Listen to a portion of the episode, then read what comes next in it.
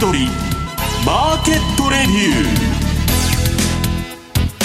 ー。こんにちは石原潤です。リスナーの皆さんこんにちは。大里清です。ここからの時間は楽天証券プレゼンツ先取りマーケットレビューをお届けしていきます。パーソナリティです。改めまして現役ファンドマネージャー石原潤さんです。はいこんにちは石原潤です。よろしくお願いします。よろしくお願いいたします。さあ石原さん、はい、えー、と相場株式市場は若干難聴。そして株式はもう宴が終わってますからね基本的に。ドル円は再びドル高。いやまあ円安ですよ。ドルあのルーブルの次に売られとると。まあねえー、昨日まあ私もねもうなんかちょっと自動売買的なまあプログラムのあれを追加してなんでかって言ったらブレーナードが出てくると。でまああの15分とか30分とか小さい足のでまあ自動に上がったら買う下がったら売るみたいな売買をセットしたんですけどで夜中にツイッター更新したんですけどね、まあ、思ったより、えー、厳しいことを言っとったと、もうインフレに火がついてどうしようもないと。いうことで、まあ、アメリカもさすがに、えー、尻に火がついてきてね、インフレ対応する言うとんですよ。で、その一方で、あの、我が豊田、あの、黒田総裁はですね、えー、追加緩和やっとると。無制限介入ですよ。あのー指し値オペっていうのは、オやりま1日で2兆円とか金融緩和するんですよ。そりゃ売られるでしょうと。で、今言われてるのはね、これはもう悪い円安で、投機筋がね、あの、出てきて、キャリートレード。昔のミセス、ミセス渡辺部分。日本からはキャリートレード。まあ、海外も、円を調達してね、株買うとか、コモディティ買うとか、まあ、あるいは、あの、資源通貨買うとか、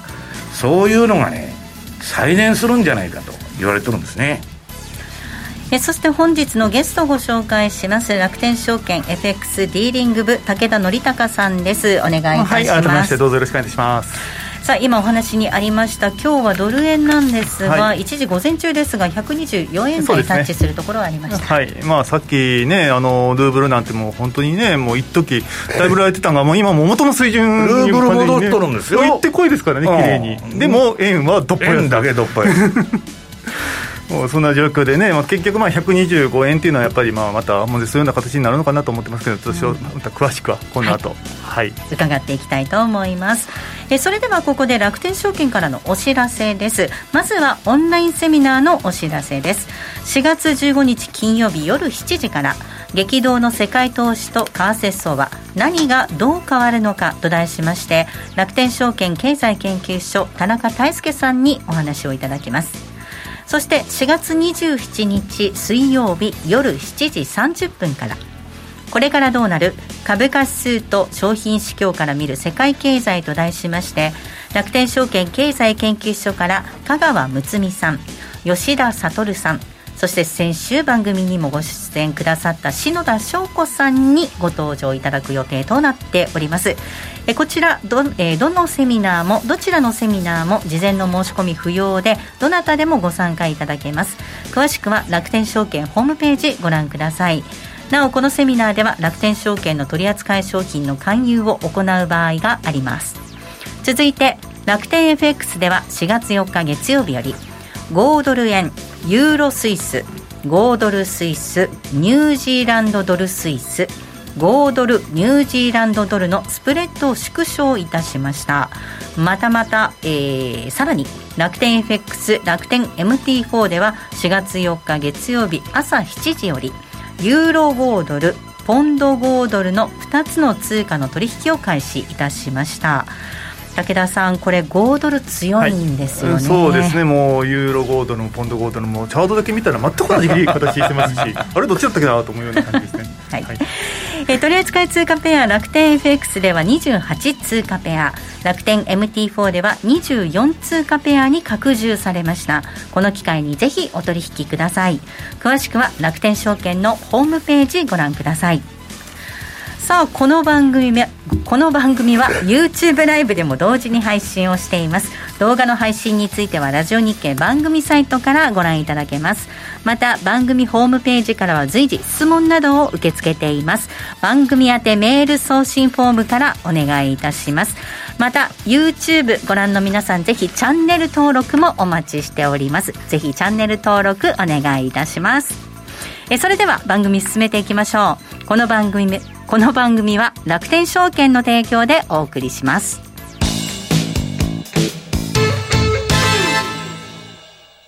まずは無料で取引体験。楽天 FX のデモ取引を利用してみよう。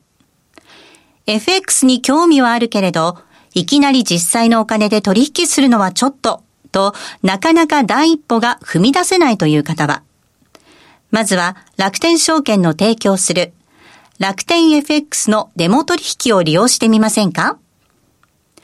メールアドレスとニックネームのみの簡単登録で、実際の取引と同じ環境、同じ取引ツールで、FX 取引が体験できます。口座開設やデモ取引にかかる費用、取引ツールのご利用は、もちろんすべて無料。詳しくは楽天 FX デモ取引で検索。楽天証券の各取扱い商品等に投資いただく際は、所定の手数料や諸経費等をご負担いただく場合があります。また、各取扱い商品等は価格の変動等によって損失が生じる恐れがあります。投資にかかる手数料等及びリスクについては、楽天証券ウェブサイトの投資にかかる手数料等及びリスクページや、契約締結前交付書面等をよくお読みになり、内容について十分にご理解ください。金融商品取引業者関東財務局長金賞第195号楽天証券株式会社ウィークリーマーケットレビュー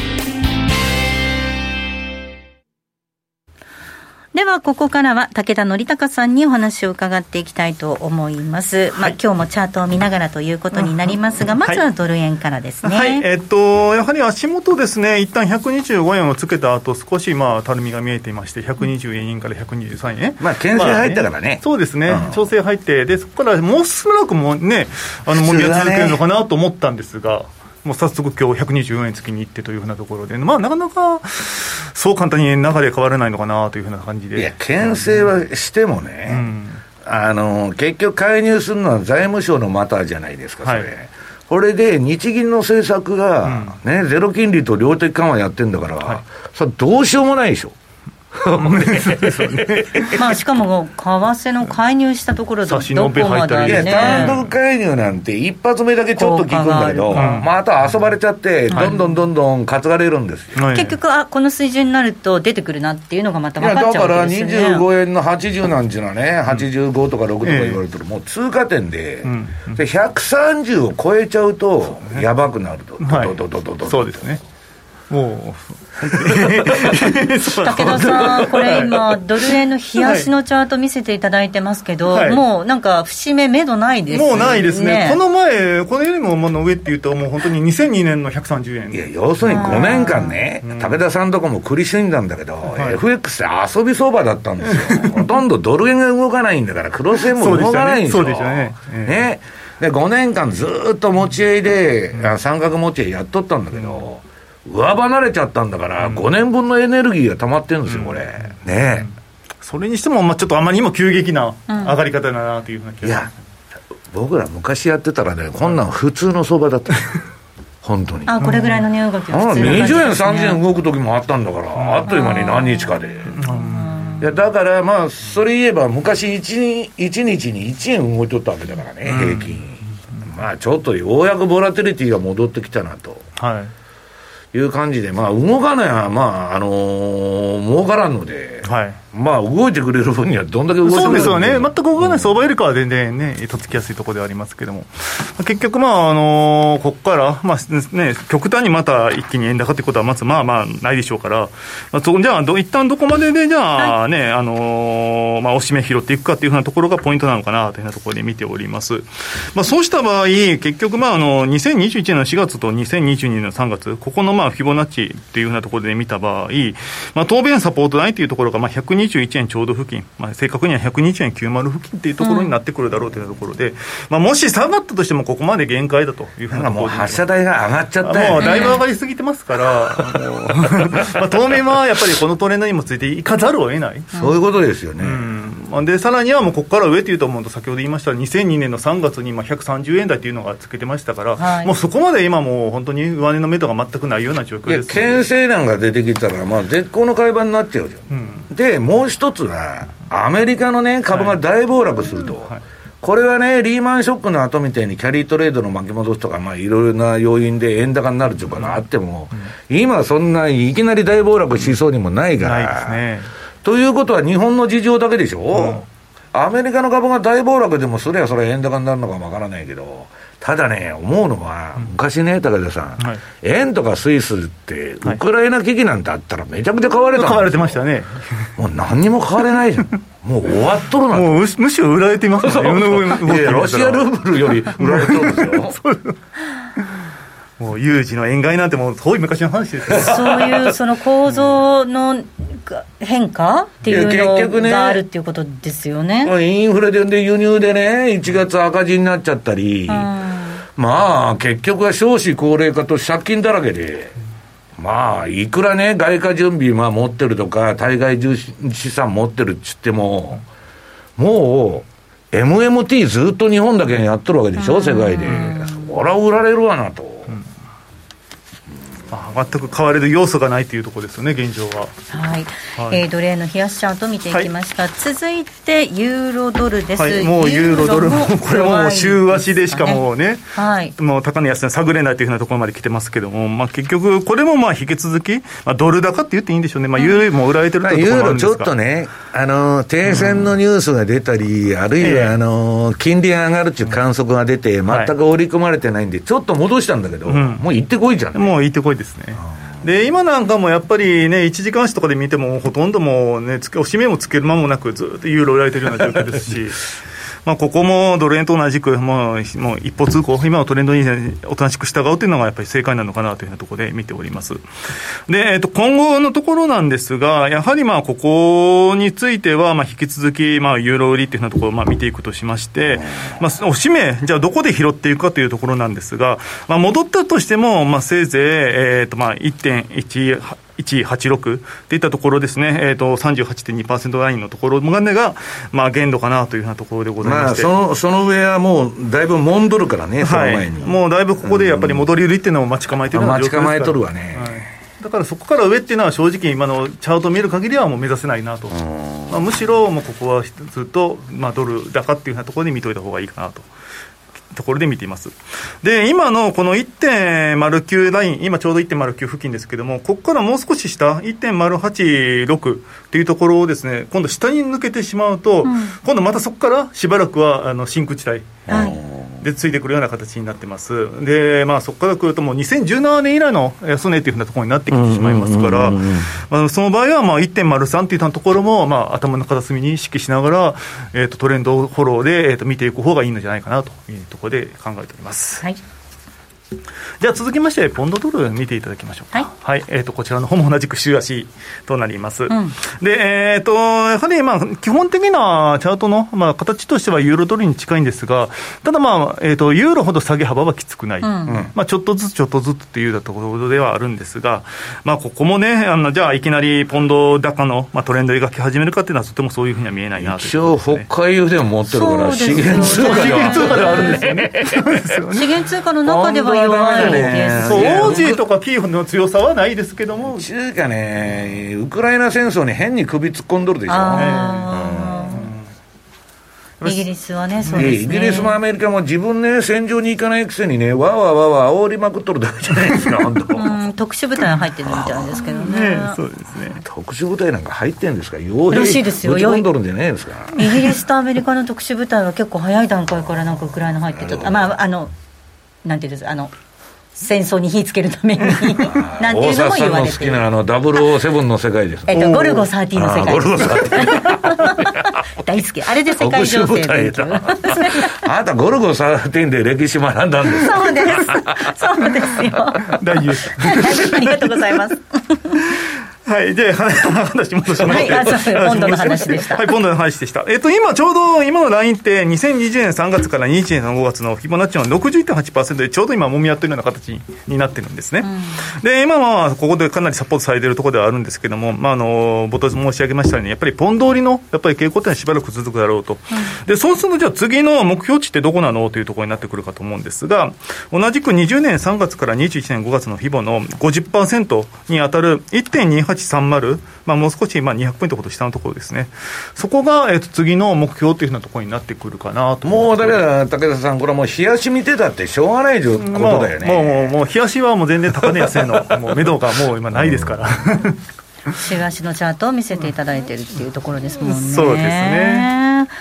本当に欧州通貨っていうのがね、弱いんですが、それ以上に弱いのは円っていうところまあ、ユーラシア大陸で起きてるわけだから、はい。ウクライナの騒動まあ当ね。うん、地政学が、まあ、日本なんて人事じゃないですか、はっきり言って。うんでもある意味ロシアってと隣の国。いや、だからそれは隣ではあるんだけど、まあ要するに人事じゃないですか、はい。国民国まあまあ別にウクライナの友達もそんなにいない人、ええはい。ヨーロッパはバカバカいますからね。はいね、ガス止められたらどうなるんだとかね、そうです切迫感が違うわけですよ。経済的なね、そのね、密接具合も違いますもんね。では続いてはいメキシコペソ円です。こちらメキシコペソ強いですよね。はい、もう、まあ、やっぱりなんか、本当、エマージングは総じてやっぱり違う動きしてるなというふうなところでして、まあ、その中でもさらにやっぱりこの円の弱さというふうなところが非常に顕著に出てきているような通貨かなと思ってます。その中でもペソ円なんかもずっとね、長らく5.5円挟んで、まあ、本当にずっと半年、1年近く、まあ、もみ合っていたものが、まあ、ここに来て上パ、上離れしているような状況ですというところですね。で、まあ、6円、そうそう簡単にいかないだろうと思ってたのが、まさかここ半年で、あ半月でいくなんて。もう垂直に上がってます ほとんど抵抗らしい抵抗もなく、まあ、6円つきなくねているような状況ですので、まあ、ここから上っていうのが、もう2017年7月の、まあ、高値6.4っていうふうなところ。だから、あの、ヨーロッパ通貨やるより、まあ私もね、あんまりやらないんだけど、あの、ランドもそうだし、メキシコもそうだし、そういうのの方が素直に上がっとんだよね。うん、そうですね。まあ、あのペソ円なんですけども、まあ、ここも、まあ、ドル円と同じように、やっぱりトレンドフォローというところは、やっぱり正解にはなってくるんでしょうが、まあ、そういう意味では、まあ、高値が、まあ、6.4というところが、まあ、直近でやろうと、まあ、見えてるところはありますので、まあ、そこまでを、まあ、意識しながら、じゃあ、今度そこのところで一旦、まあ、あの逆張りで入るのかっていうところも、まあ、一つ、まあ、あの捉え方ではあるかなと思いますし、まあ、いくらかは、まあ、ドル円よりかは、まあ、読みやすいのかなというようなところでは見ております。ドル円より読みやすい。読みやすいと言いますか、あー。まあそうですね、逆張りをするんであれば、まだこっちの方がまだ安心。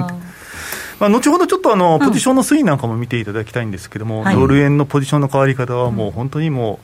う、ひどいことに。あれだって逆張りしてみんな売ってたんじゃないの？もうずーっと売り上がって売り上がっててきて、で、ある日、突然、もうガラッとポジションがもう土手になったの？もう切ら切らされて、切らされて、ロスカットでもそこからロングが積み上がっていったというような状況になってますから。ほ、そことの、まあ、比較といいますか、まだペソ円はそこまでか極端にポジションまだ変わってないですので、そういう意味では、まだまだ、その、なんでしょうね、あまだ安心とは言わないですけども、ちょっとまあ、これでも武田さんとこもね、FX 会社ってどこも5年間冬の時代だったんだけど、、はいきなり爆発したって感じです。はい、おかげさまで。いいじゃないですか。えーあのやっぱり全然こう盛り上がってる感じやっぱりね、ボボラティリティの高い相場っていうのは、やっぱりお客さんもとっつきやすいところもありますし、うんだから今、株はね、まあ、ランダムウォークというか、しょうもない相場なんですよ、はっきり言って。まあ、一部ハイテクのね、まあ、ちょっと面白いところあるだけで、はい私、ハイテクの売買やってんだけど、頭つまらん。えで、FX とコモディティは本当楽しい。そうですね。うん。まあ普段から石原さんがよくおっしゃってるそのリスク管理っていったところをしっかりしていただく場合に関しては、もう本当にいい入り時かなと、こ個人的には思ってますけどね、今の相場付きっていうのは。はい、YouTube ライブの限定配信ではそのポジションの話も伺っていきたいと思います。ここまでは武田則孝さんでした、ありがとうございました、ありがとうございます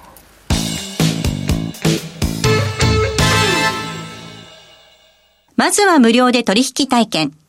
楽天 FX のデモ取引を利用してみよう。FX に興味はあるけれどいきなり実際のお金で取引するのはちょっととなかなか第一歩が踏み出せないという方は、まずは楽天証券の提供する。楽天 FX のデモ取引を利用してみませんか？メールアドレスとニックネームのみの簡単登録で、実際の取引と同じ環境、同じ取引ツールで FX 取引が体験できます。口座開設やデモ取引にかかる費用、取引ツールのご利用はもちろんすべて無料。詳しくは楽天 FX デモ取引で検索。楽天証券の各取扱商品等に投資いただく際は、所定の手数料や諸経費等をご負担いただく場合があります。また、各取扱商品等は価格の変動等によって損失が生じる恐れがあります。投資にかかる手数料等及びリスクについては、楽天証券ウェブサイトの投資にかかる手数料等及びリスクページや、契約締結前交付書面等をよくお読みになり、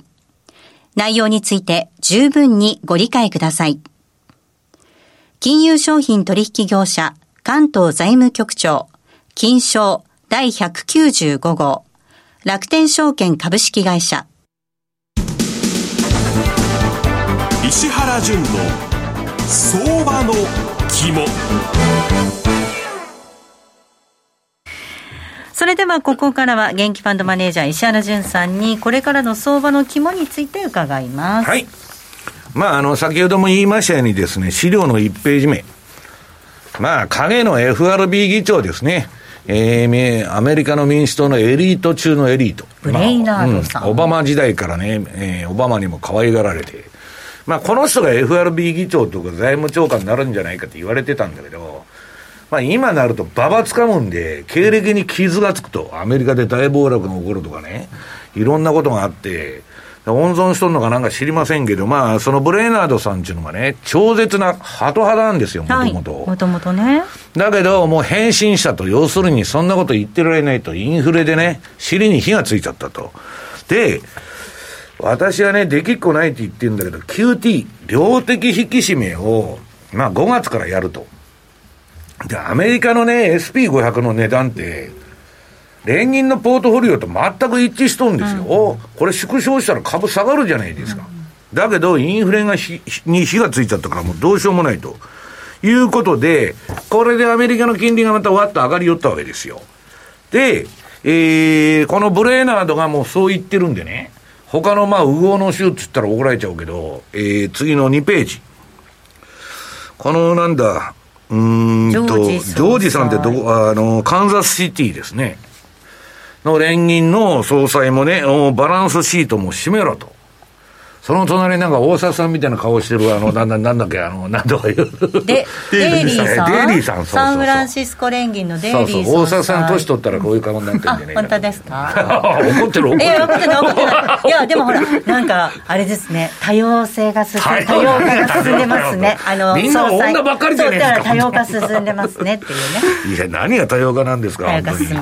む。で、はい、うん、この人も、まあ、要するに、バランススイート縮小せと、うん、これはやばいと。で、金利上がって、またグロースのハイテクが売られたと、いうような株の方はマーケットだったんですけど、はい、まあ、イーロンがね、えー、ツイッターの文句言って、いきなり、イーロン・マスク、ヒット株主やと、どないな買い方やと、はい。怒涛のごとく買ったんでしょうね。3000億とかってすごいですよね。金持ってるとね、違いますよ。で、恋人ばっか新しく現れて、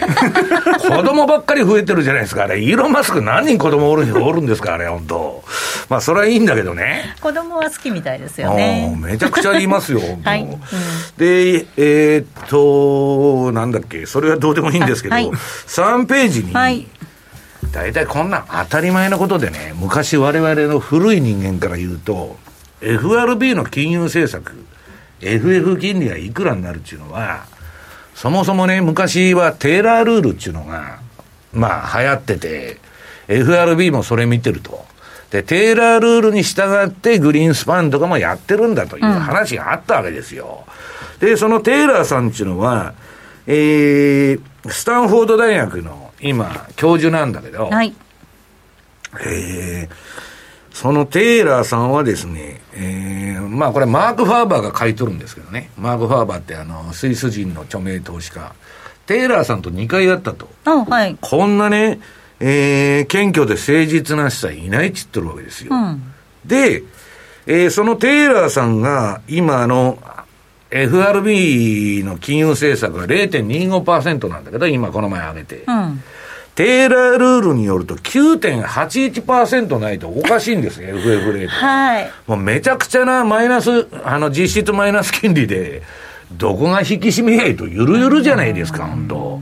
ねインフレが8%もいっとるのにね。で、マーク・ファーバー面白いこと言っとるんだけど、だから、テーラーさんはね、いつでも FRB 議長の名前に上がるんだけど、はい、なったことがないわけですよ。こんな誠実な政策をやられたら、アメリカの政治家もね、金融屋も困っちゃうわけですよ。俺ら飯の食い上げだと9.8%にされたら困るじゃないですか。はい、だから、テレビのコメンテーターとか、その、えー、っと、そういう政府の審議会とかね、そういう、あの、どう言ったらいいのかな。まあ、あの、政府のコントロールが効かない人は選ばれないってことなんですよ。まともな人は、そんなもんに出てないと。なってないと。いうような世の中が、まあ、展開されてると。で、その中でね、インフレだ、インフレだと、もう引き締めないでまずいって言っとんのに、4ページ。アメリカの民主党がね、えー、中間選挙に勝たなきゃいけないわけですよ、11月の。もうそれしか考えてませんから、第二子なんでね、政治家とか。落ちたらただの人ですよ。うん、ね。なんだから、あらゆる政策っていうのは私利私欲と選挙のためにやっとるんです。人気取りとかね。そうすると、何言っとるかって言ったらね、アメリカの国民はみんなインフレで困っとると。そりゃそうですよ。実質マイナス金利でね。えー、っと、そのインフレ、インフレと金利の分、損して。で、今ね、ジャブジャブで銀行は、預金金利なんか上げん言うとんですから、金利上がっても。だから、めちゃくちゃ現金持ってる人は損してるわけだけど、それね、また小切って巻くんだって。去年の MMT 政策が過去2年間やった、ばらまきを、これ、まあ、あの、ヘリコプターじゃないけど、あの、なんだっけ、えー、っと、気球から巻いとるじゃないですか、ドル。はい。なことやったら余計にインフレになるじゃないかと。だけど、選挙のためには、勝つためには、ばらまけと。で、そういう法案が3つも4つも今上がってきてるの、アメリカで。日本のあの、なんか今白紙になった5000円もそうですよ、はい、あの、高齢者にね、えー、年金受給者に5000万、あ、5000円か5000万じゃない。5000万、それは私もいただきたいななんて思っちゃいますけど、ね、いかにもせこいと。はい、ね、本当に。祭りで配ってる手ぬぐいみたいなもんですよ。ねそれをばらまくと、経費の方が高くつくぞと、本当。で、一方で、はい、金持ちが儲けまくっとるのはけしからんと。これやるとね、株はダメになるんだけど、うん、えー、このサマーズさんが出てきてね、ビリオネア税はいつの時代にも合わないね、偶作だって言ってるあそろそろお時間なんです。